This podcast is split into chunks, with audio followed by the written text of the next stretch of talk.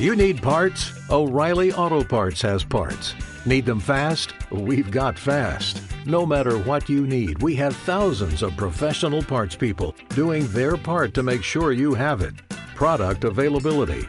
Just one part that makes O'Reilly stand apart. The professional parts people. oh, oh, oh O'Reilly Auto Parts. El año pasado empezamos a intuir, digamos, una serie de muros que nos hacían pensar que estábamos ante la presencia de una posible vivienda de la gente que habitaba en el poblado del Calvario. Este año uno de los principales objetivos de trabajo en ese sector era conocer si realmente cómo era esa vivienda. Eh, llevamos hoy hemos finalizado la segunda semana de trabajo, nos queda una semana más todavía, pero bueno, ya podemos avanzar que la vivienda que hemos encontrado es lo que se denomina una casa tripartita, que es una casa muy típica de época celtibérica e inicios de, de la llegada de los romanos a la zona. Y bueno, eh, es una casa que realmente en planta es muy sencilla. Eh, como su nombre indica, tiene tres estancias. Una primera, digamos que es una zona de entrada. Una segunda eh, estancia, digamos que es ya donde realizarían la vida eh, los habitantes de la casa. Y una tercera habitación que es donde almacenaban parte de, de lo que usaban en, en la vivienda. De esas tres estancias estamos actuando en las dos primeras, en lo que sería la entrada y en la principal. Y sobre todo destacar de, de la, de la estancia principal que ya hemos encontrado una placa de hogar, es decir, esa placa donde cocinaban y donde hacían el alimento eh, la gente de, eh, que habitaba en el poblado. Por otro lado, la ampliación de- del sector 1 nos ha permitido no solo delimitar esa primera vivienda, sino ver que posiblemente adosada a esa vivienda tengamos otras dos más y que eh, la entrada a la vivienda se realizaría posiblemente desde una calle. Nos queda todavía seguir trabajando, pero por el tipo de estructura que presenta y en comparación con otros yacimientos del entorno sí que podemos empezar a intuir cómo era ese urbanismo del Cerro del Calvario. Y bueno, yo creo que para hablaros del sector 2 es mejor que os lo comente Oscar, que es el que lleva la parte de la intervención en esa zona. Pues, pues en, comenta, ¿no? Eh, en el sector 2 eh, lo que pasa es que nos encontrábamos en una zona con, con mucha más potencia, con, con mucha más profundidad, digamos, de mucha una capa muy grande de tierra. Entonces el objetivo de esta campaña era, era finalizar esa excavación y llegar hasta abajo. Y en esta, en esta segunda campaña, pues lo que estamos tratando es de, de dilucidar a qué corresponden todas esas estructuras. Parece que estamos ante, ante una gran calle que daría acceso a, a otro barrio diferente al del sector 1 y con unas estancias y con unos muros de, de gran potencia y que nos están deparando pues principalmente pues lo que creemos que son zonas de almacenaje esas partes traseras de las casas en las que estamos localizando pues esos grandes, esas grandes tinajas pues para tanto para almacenar alimento almacenar líquido y lo que nos está también apareciendo pues es un notable conjunto de, de evidencias del trabajo del hierro ¿no? de pues todos los restos de escorias también bastantes pues elementos metálicos como clavos pues elementos para de la, de la suspensura de, del techo y la verdad pues que está siendo pues unos resultados bastante positivos. Y mm, se puede se puede hacer así un poco comparando con lo que con lo que hicisteis aquí en Borja si si aquello era más grande, menos que aquí, porque claro, en aquella época no tendría nada que ver con lo de ahora, entonces quizás si había esa explotación de minas de hierro tendría más importancia allí o, no. Eh, eh, la ciudad principal sin duda sería la de Bursao. Es un, ya un asentamiento muchísimo más grande, con, con una urbanística mucho más, mucho más compleja. De hecho, es mucho más antiguo que, el Cerro del Calvario. Y digamos que el Cerro del Calvario lo que sería sería un, asentamiento auxiliar, un asentamiento que digamos que dependería de centros mucho más grandes como, como podría ser el de Bursao. Y este, es- el Cerro del Calvario estaría especializado en la explotación del hierro, aunque también evidentemente desarroll- desarrollarían actividades agrícolas y ganaderas y digamos, que el objetivo del Cerro del Calvario era gestionar esas minas, ¿no? esa explotación minera, esa transformación del metal, mientras que Busao sería una gran ciudad del valle dedica- eh, con una economía mucho más diversificada, muchísimo más grande y con, una complejidad mm, notablemente mayor. Digamos que Bursao prácticamente se, se ocupa desde hace 2.800 años actualidad, hasta la actualidad y el Cerro del Calvario pues se ocuparía durante más o menos unos 100, no más, unos 100 años más o menos, que son el periodo de explotación de las minas. Eh, eh, los técnicos, que, que hablen un poquito los, los técnicos. No sé exactamente cuál es la labor de un técnico en una excavación arqueológica, pero ya si nos lo dice y nos dice exactamente pues qué es lo, qué es lo que está viendo aquí, eh, ¿quién, quién, quién quiere decirlo? ¿Carlos? Yo mismo, por ejemplo. eh, Carlos, Carlos te llaman, ¿no? Eh, pues, bueno, pues eso, háblanos un poquito de, de cuál es tu labor como técnico, eh, Mm. qué es lo que haces y qué, y qué es lo que... Porque tú el año pasado estabas como alumno, ¿no? Así es. Y ahora ya estás como técnico, pues, pues eso quiere decir que ha pasado algo ahí, que has aprendido un montón. Claro, efe- efectivamente, digamos que el técnico es la evolución natural de, digamos, el siguiente paso al- a lo que podría ser el alumno y básicamente es una persona que posee unos mayores más conocimientos porque ha estado excavando durante más tiempo que el alumno y simplemente es el encargado de dirigir a veces pequeños sectores o distintos trabajos dentro de la excavación y sin lugar a dudas el tratar de comunicar a los alumnos toda esa información que le ha ido eh, obteniendo a lo largo de todos esos años. Al fin y al cabo, los técnicos no dejamos de ser tampoco alumnos porque sin lugar a dudas estamos aprendiendo a- aún más a, tanto a, lo que podrá ser la labor de director, por ejemplo, como la que llevan a cabo Oscar y Begoña. Y sin lugar a dudas es eh, un paso más allá dentro de lo que es ese escalafón de, dentro de lo que puede ser una excavación arqueológica.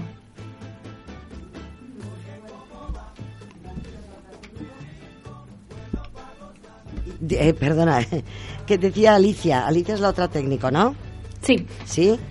Pues, eh, ¿tú, ¿tú cómo lo has visto? ¿Tú estuviste el año pasado o no? no, yo en Tabanca no estuve el año pasado, este es mi primer año. Pero has estado en otras excavaciones como técnico también. Eh, sí, en Borja estuve también, en las excavaciones de Borja y anteriormente eh, este mismo verano en, en Los Fallos. ¿Y tú qué destacarías desde de aquí, del, del Cerro del Calvario? Eh, de- de- como, como técnica, ¿hay alguna cosa que destacarías sobre el resto de los proyectos que habéis hecho? Eh, pues bueno, eh, este proyecto es el que más alumnos hemos tenido, entonces pues tanto Carlos como yo hemos, eh, hemos podido aprender de, de los directores y, y de los alumnos y como él ha dicho, pues eh, estar en, en ese, en ese paso intermedio y, y tanto enseñar como, como aprender. Ujú. Bueno, porque lo que, lo que nos explicaba Óscar al principio es que toda esta excavación está organizada como, como un curso de la Universidad de Zaragoza, con, eh, con unos créditos con, eh, que se dan, que son como, pa- para quien no lo sepa, pues como unas notas, ¿no? Eh, a los estudiantes. Así que ahora les va a tocar hablar a los, a los estudiantes, a Macarena, y bueno, Macarena, eh, principalmente. Macarena, ¿qué, qué nos cuentas como alumna? Bueno, yo soy alumna veterana porque ya el año pasado estuve en la primera campaña de excavaciones. La verdad es que como estuve muy contenta y la experiencia fue muy gratificante, pues este año eh, decidí volver, aunque yo soy graduada en Historia del Arte, no como ellos que son historiadores. Y pero aún así es una afición que tengo esto de la arqueología. Entonces pues paso mis mis veranos con estas actividades. Y la verdad es que pues como el año pasado fue todo tan bien pues este año la verdad es que no me podía perder la ocasión de volver. Y la verdad es que está yendo hasta incluso mucho mejor. Entonces estoy Oye, entonces, muy ¿qué- contenta. ¿Qué utilidad tienen para ti esos dos créditos que te dan? Eh, los créditos que te dan son para mm, si sumas unos cuantos de diferentes excavaciones o cursos o actividades, pues eh, lo puedes eh, compensar con una asignatura. Entonces es como que esas prácticas que tienes, en vez de hacer una asignatura y tener que estar estudiando y eso, pues es la parte práctica, que al fin y al cabo es lo que Como me m- decías más que vale. tu especialidad era otra, por eso no me encajaban. ¿no? Sí, bueno, pero también están relacionados. También hay otra gente de trabajando en, en el campo. Entonces, Bueno. Oye, hablábamos, nos, nos, nos comentabas que, que lo que más se podía destacar de aquí del Cerro del Calvario es la explotación del, del hierro de, de la zona. ¿Eso qué quiere decir? Que, que extraían eh, el mineral, que extraían el hierro y, y también hacían algo con él o, o eso ya quedaba para otras para otros lugares.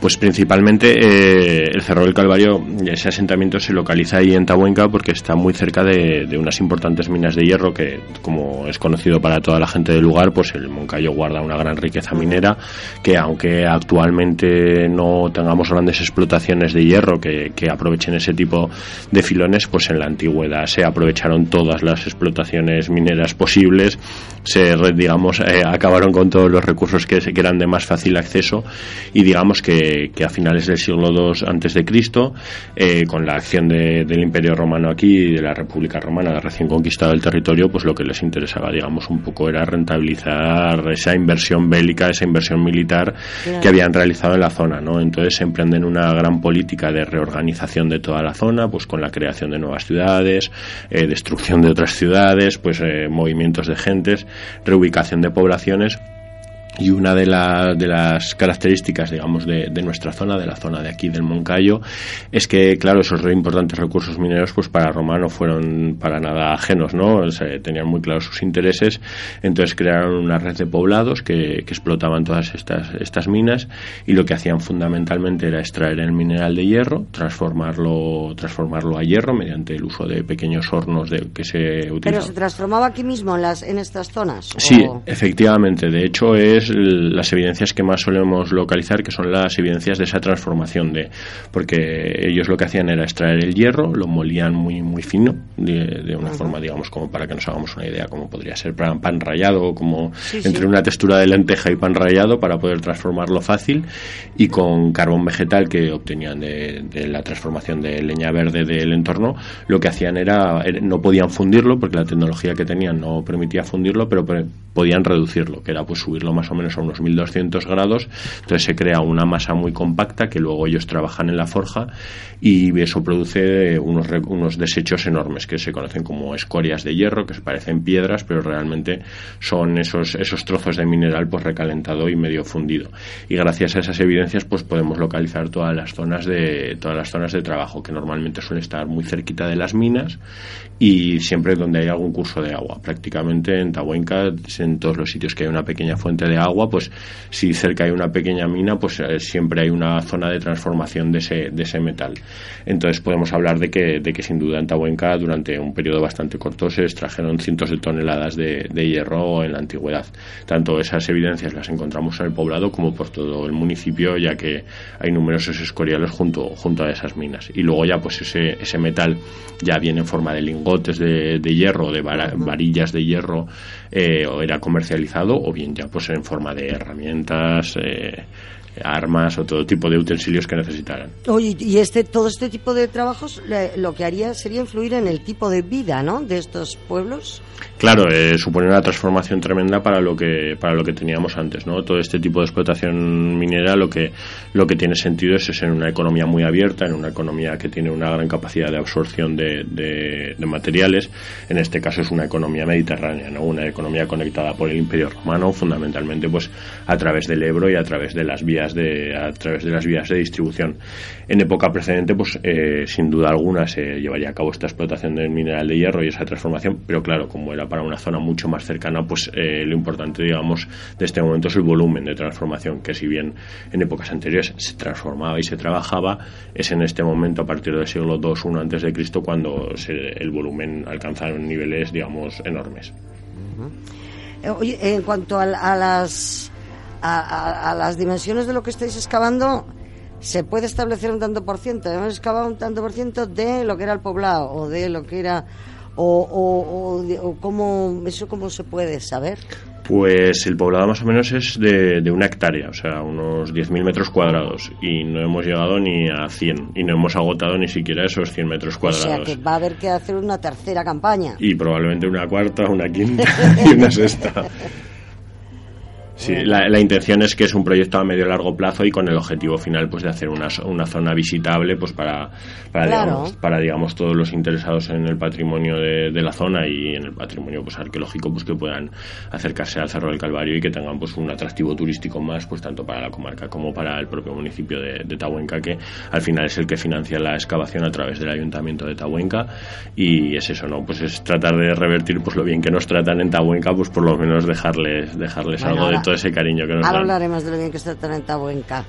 Eh, eh, ¿Se puede extraer de, mm, no sé si quizá los técnicos o Begoña, de, de las cosas que habéis encontrado y tal, se, se, se puede extraer alguna curiosidad sobre, sobre la vida de estas personas? ¿O si la casa era muy pequeña? ¿O si ahí la habitaba un montón de gente? ¿O solo la familia? O, no sé, alguna curiosidad de ese tipo. Bueno, pues por ejemplo, eh, como antes lo hemos comparado también con, con esa, eh, esa excavación que habíamos hecho en Borja, por ejemplo, lo que nos encontramos en el Cerro del Calvario no tiene, o sea, no tiene nada que ver en cuanto a Borja. Primero, en lo que os comentaba anteriormente Oscar, el tipo de poblado que era, y por otro lado, eh, cuando hicimos la otra entrevista, os comentábamos que en Borja sí que nos aparecía material que venía importado de otras zonas de la península.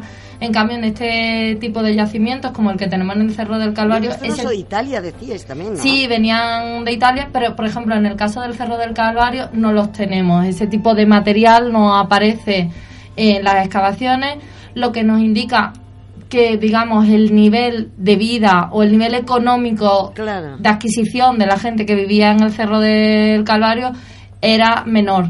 Eh, Esto no quiere decir que, que no tengan una riqueza en material, eh, en cuanto sobre todo a materiales cerámicos, que quizás es de los que más información nos transmiten acerca de cómo era la vida cotidiana de las personas que habitaban el Cerro del Calvario, tanto los materiales que están apareciendo en la zona del sector 1, que es donde estamos excavando esa vivienda, como en la zona que está excavando Oscar del sector 2, donde aparecen esos almacenes, sí que nos hablan pues de una vida, digamos, centrado tanto en esa explotación del mineral como en la explotación de los recursos agrarios de la zona, con la presencia de grandes tinajas de almacenamiento para almacenar ese grano. Eh, Pero por otro- encontrado trocitos de tinaja. Sí, ¿no? encontramos fragmentos de tinaja. En algunos casos, eh, algunos a lo mejor se pueden remontar, es decir, podremos tener a lo mejor el día de mañana la tinaja entera. En la excavación esos fragmentos, digamos, ese material aparece fragmentado, pero luego en el trabajo en laboratorio tenemos una restauradora que trabaja con nosotros que, digamos, es la que se encarga de intentar casar todas esas piezas del puzzle para pues ver si tenemos esos materiales enteros. Pero bueno, en definitiva, eh, el tipo de vida que tenían, pues bueno, las viviendas suelen tener unos, en nuestro caso la que estamos trabajando tiene unos 12 metros de largo por unos 5 metros de ancho, pero principalmente quien habitaría ese tipo de espacios serían pequeñas familias, no son grandes familias, a lo mejor en torno a cuatro o seis personas. ¿Tendrían pisos esas casas? O sea, altura, dos alturas. O, no, Em, o es- o eso no se puede. Bueno, eh, la que Os tenemos sueño ahora mismo en Borja, por el tipo de... La que teníamos en Borja, por ejemplo, sí que tenía eh, dos pisos, lo podíamos comprobar por cómo era esa arquitectura de los muros, pero en cambio la que tenemos en Tabuenca, por la modulación que dan esos muros, eh, posiblemente no tengamos esos dos pisos. Pero vaya, yo creo que Carlos nos puede aportar un poco más de información sobre cómo era esa vivienda. Venga, cuéntanos, Carlos. Bueno, básicamente las viviendas que podemos encontrar en el Cerro del Calvario es como ha comentado Begoña. No tendrían, digamos, una segunda planta habitable, pero sí que podría tener perfectamente una guardilla para guardar eh, como si fuese una especie de segundo almacén. Básicamente esto se sabe ¿Como un porque... granero? Sí, una especie de, de granero, pero no sería una segunda planta al uso para vivir en ella, Ya. ya que los muros, mm, como los encontramos, eh, no permiten el levantamiento de una segunda planta. Serían básicamente viviendas muy sencillas. Debemos de imaginarnos casi como si fuesen los típicos corrales que podemos encontrarnos caminando por, por el campo. O sea, se- sería igual el paralelo más directo que podríamos encontrar con este Y- tipo de viviendas. Oye, y hablando de corrales, ¿restos de animales? ¿Cosas de animales? Los animales que pudieran tener tener ahí esto. ¿Quién, quién nos lo cuenta? ¿Quién- qué, eh, Ma- eh, ¿Macarena? No, Alicia. Alicia, Alicia es la que nos lo va a contar. Pues sí, por ejemplo, en ambos sectores nos han aparecido muchos restos óseos de, de diferentes animales que tendrán, tendrán que ser estudiados para, para identificar eh, eh, qué tipo de animales eran. Pero sí, nos aparece eh, dentro de la casa aparece abundante, abundantes huesos. Hemos- Claro. han aparecido, por ejemplo, pues restos de bóvidos, de, de vacas, de bueyes. Claro, porque- También aparecen muchos restos, muchos eh, dientes de, de équidos. No sabemos si son burros o caballos, eso hay que estudiarlo un poco Claro, más. convivirían allí, estaría todo ahí muy, todos allí mismo, vamos. Y también pues bastantes restos de ovicápridos, pues ovejas o cabras. Eh, Siempre hablamos de, gen- o sea, digamos de grupos de familias porque no, porque claro, también hay que entender que las ovejas de ahora no son las mismas que las ovejas de hace me 2000 años. claro. Las ovejas de hace unos 2100 años se parecían mucho más a las cabras casi que tenemos Ya. ahora, porque las Claro, ovejas las razas han ido cambiando y mejorando para las producciones de y tal y cual. Exacto. Oye, ¿y de animales domésticos? Tipo perro, gato. Pues por ahora no tenemos, bueno, si entendemos como domésticos las ovejas, las cabras y No, los no, burros bueno, eso más son más para la utilidad del hombre, me refiero eso, a perros o gatos. No, por ahora no, no tenemos prácticamente ningún, ningún resto de eso. Hoy, por ejemplo, sí que nos ha salido una defensa bastante grande de jabalí, un colmillo de estos bastante bastante interesante, pero así animales más pequeños, tenemos restos de animales más pequeños que podrían ser de ese tipo, pues más de tipo aves, pues algo más parecido a gallináceas, Claro. pero pero es un poco complejo. Tenemos que tenemos un trabajo de laboratorio por delante interesante y además tenemos un especialista que se llama Víctor Gerjo, que es el que se encargará de todo este tipo de, de estudios posteriormente. De los, de los animalitos. Eh, eh, Macarena, ¿tú nos querías contar algo? Que antes te, te cita a ti, luego te dejaba ahí sin palabras. Eh, No, simplemente comentar pues lo que estaban diciendo ellos, pues lo que lo que sale continuamente, pues que son los eh, restos de escoria, eh, mm, fragmentos de cerámicas y huesos que, por ejemplo, esta mañana ha sido una barbaridad. Entonces ha sido bastante sorprendente, pero sí, sí, siempre se repiten las misma, los mismos materiales. y, y- y- y los huesos. Eh, eh, a ver, no entiendo por qué que- quedaban. allí- sí, convivían juntos, pero no se morirían juntos, ¿no? Digo yo. ¿Por qué están juntos? A ver, eh, hay que entender que digamos cosa que te pregunto yo también. que, que al final los arqueólogos lo que nos encontramos pues es el final de ese momento de habitación, ¿no? Pues digamos, Claro. son muchas veces son niveles incluso que darían pensar y esto no es una pregunta una pregunta aleatoria, de hecho los alumnos es algo que se preguntan bastante. Hay que entender que eso sería pues al final una especie de basurero que nosotros nos encontramos en el momento final de la vivienda. Ah, vale. Entonces es como por ejemplo cuando en nuestras ciudades hay un solar vacío Sí, sí. pues se llena de, de basura fundamentalmente. Y la gestión de los desechos en ese momento no es igual que la que tenemos ahora. No tendrían contenedores de reciclaje. Entonces digamos que si esas casas pues fueron poco a poco abandonadas o parece que por ahora parece que no fueron destruidas que no hay ningún tipo de conflicto bélico que las destruya pero si fueron un proceso digamos continuo de abandono pues conforme las minas de hierro pues ya dejaron de interesar principalmente pues eh, si digamos vivieron residualmente pues un conjunto de personas durante un tiempo en esa zona pues quizás mm, se van convirtiendo en pequeños basureros van siendo lugares de desecho.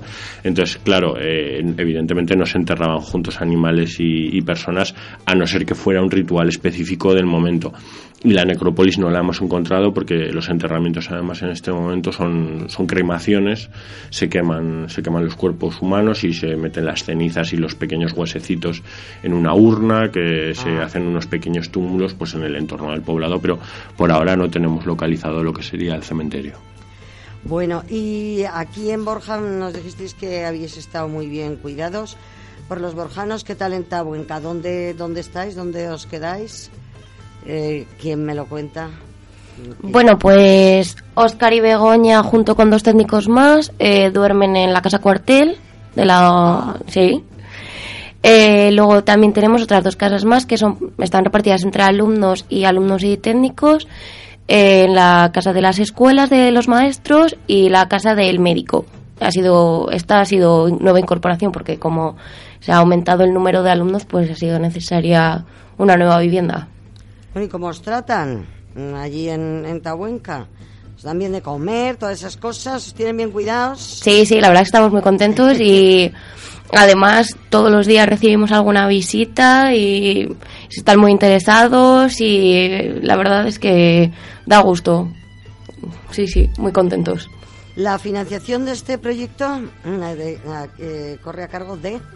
La financiación corre a cargo del Ayuntamiento de Tahuenca, que es el que... Eh, sí, prácticamente es todo total, salvo una pequeña colaboración de la Asociación Cultural Villardajos, también de, de allí de Tahuenca, pero digamos que el Ayuntamiento de Tahuenca es el impulsor de todo este proyecto, ya que el asentamiento se encuentra en una parcela que es propiedad municipal eh, sin, sin, su autorización ya sería imposible actuar y desde un primer momento pues eh, han puesto todas las facilidades pues donde comentaba Macarena que nos quedamos a dormir tanto la casa cuartel que era el antiguo cuartel de la Guardia Civil la casa del médico o del estudiante como los vestuarios son también propiedad municipal y aparte de todo eso pues eh, ponen a nuestra disposición el pabellón municipal los almacenes y la financiación para poder para poder desarrollar el proyecto que corre pues eso con la manutención de los estudiantes y con la compra de las herramientas necesarias para, para el trabajo.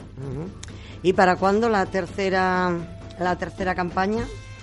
Bueno, pues esperemos que ellos estén tan contentos con nosotros como nosotros con ellos y nos dejen volver a Tabuenca y calculamos que la fecha, si todo va bien y el año que viene calculo que seguiremos dando guerra por Tabuenca, volveremos aproximadamente pues igual que este año, a partir de la segunda quincena de agosto hasta inicios del mes de septiembre. ¿Y, y, a, y a Bursau también se volverá o no se sabe? Hombre, yo creo que... Mm, ya que estáis en la zona. Sí, sí, hombre. Eh, yo creo que tanto por parte del Ayuntamiento de Borja como por la Concejalía de Cultura eh, hay un interés por volver a Borja, así que calculo que el año que viene eh, volveremos. Queda reunirnos con ellos y ver si podemos ampliar el tiempo de, trabajo en vez de pasar estar dos semanas, estar tres. El año pasado en Tahuenca hicimos lo mismo, empezamos la primera campaña la solemos hacer de dos semanas, un poco de toma de contacto y ya la siguiente campaña sí que ampliamos a tres semanas de trabajo porque no está comprobado que, tres semanas aportan muchísima más información, los alumnos permiten desarrollar mejor su trabajo y ampliar sus conocimientos, con lo cual yo calculo que el verano que viene, pues si todo va bien, estaremos un mes y medio dando guerra por la comarca de Borja. Bueno, eh, esta vez no habéis venido más que representación de Zaragoza y Granada, no, no no ha venido representación de, todas estas otras universidades, que por cierto voy a, ahora sí que, por cierto voy a repetir porque creo que el principio de la entrevista no ha quedado bien grabado. Entonces voy a repetir que participan alumnos de la Universidad eh, Complutense de Madrid, de la Universidad Autónoma también de Madrid, de la Universidad de Alicante, de la Universidad de Jaén, de la de Granada, de la de Zaragoza, de la UNED de Madrid y de la Sorbona de París y a los, a los representantes que tenemos aquí eh, son Óscar Bonilla mm, Santander como director, que es de la Universidad de Zaragoza, profesor de la Universidad de Zaragoza, Begoña Serrano Arnaez, que también es directora mm, y es de la Universidad de Granada, a Carlos Valladares La Fuente, eh, técnico de la Universidad de Zaragoza, Alicia María Izquierdo, técnico también de la Universidad de Zaragoza, y Macarena Angulo Cabeza de la Universidad de Zaragoza. Son las personas que han venido aquí a Radio Moncayo en representación de todas estas universidades y que están eh, realizando los trabajos de la segunda campaña de excavación en el Cerro del, Calvario de Tabuenca. Lo he repetido porque creo que no ha quedado bien grabado al principio, pues para que, para que lo tengáis. Y ahora, pues no sé, para finalizar, mm, ¿hay alguna cosa que destacar? ¿Algo que, que a mí ni se me haya ocurrido? ¿Creéis vosotros que hay alguna cosa interesante? A ver, los, la, alumna. Bueno, yo creo que también, aparte de todo esto, de aprender, de la experiencia que te llevas. La alumna que es Macarena. Eh, sí. la alumna. Con, de todos los conocimientos que adquieres y demás, pues también conoces a gente de, de otras ciudades, de otras universidades. Entonces también está bien porque, bueno, pues amplías miras y conocer a a otra gente. Además, han vuelto gente, eh, chicos del año pasado también, y entonces, pues la verdad es que te vuelves a reencontrar con ellos un año después y pues quieras o no, también haces amigos. Entonces eso también es una parte bastante importante. ¿Conocías ya la zona, esta zona? Sí, sí, yo soy de Soria. Ajá. Entonces yo todo esto me conozco, me, me, pilla de paso, me pilla cerca y, y me conozco la zona. Entonces para mí me pilla estupendamente. Pero sí, sí, sobre todo también por la parte humana y eso que también pues es muy gratificante. Efectivamente, efectivamente, también se aprende un montón. Bueno, que se nos ha quedado algo por ahí, Oscar, Begoña. Bueno, pues. O Carlos, sí o Alicia o Macarena, ¿eh? lo el que queráis. Sí que queríamos comentar que, bueno, dentro de, la, del trabajo que estamos realizando en el Cerro del Calvario, eh, al igual que cuando trabajábamos aquí en Borja o hemos trabajado en Los Fallos, apostamos por una divulgación de, de, los trabajos que realizamos y este sábado tenemos en el pabellón de, de Tahuenca una serie de, bueno, tenemos un taller infantil sobre cómo era el ah. juego en época romana y dos conferencias que en las que se hablará pues cómo eran los espectáculos en época antigua y cómo era el juego en el mundo romano que han sido financiados por la Asociación Cultural Villardajo que bueno que colabora con nosotros en las actividades de excavación y también intenta promover eh, esa participación de, de la población de Tahuenca con los arqueólogos que participamos en la excavación. Y bueno, que mañana si hay interesados que nos estén oyendo, a las cinco y media comenzamos en el pabellón de Tahuenca. Y qué divertido. Sobre todo para los niños, yo creo que es muy interesante, ¿no? Ver, pues eso, cómo eran los juegos antiguos o los... La verdad es que en los fallos estuvimos realizando también talleres infantiles y la verdad es que da muy buen resultado.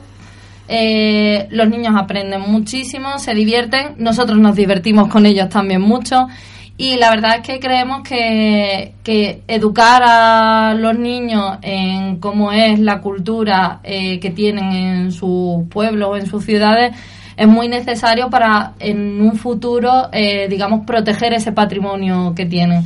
Entonces, bueno, dentro de lo que cabe, ellos aprenden una cosa, pero también aprenden a entender cosas que tienen en el entorno.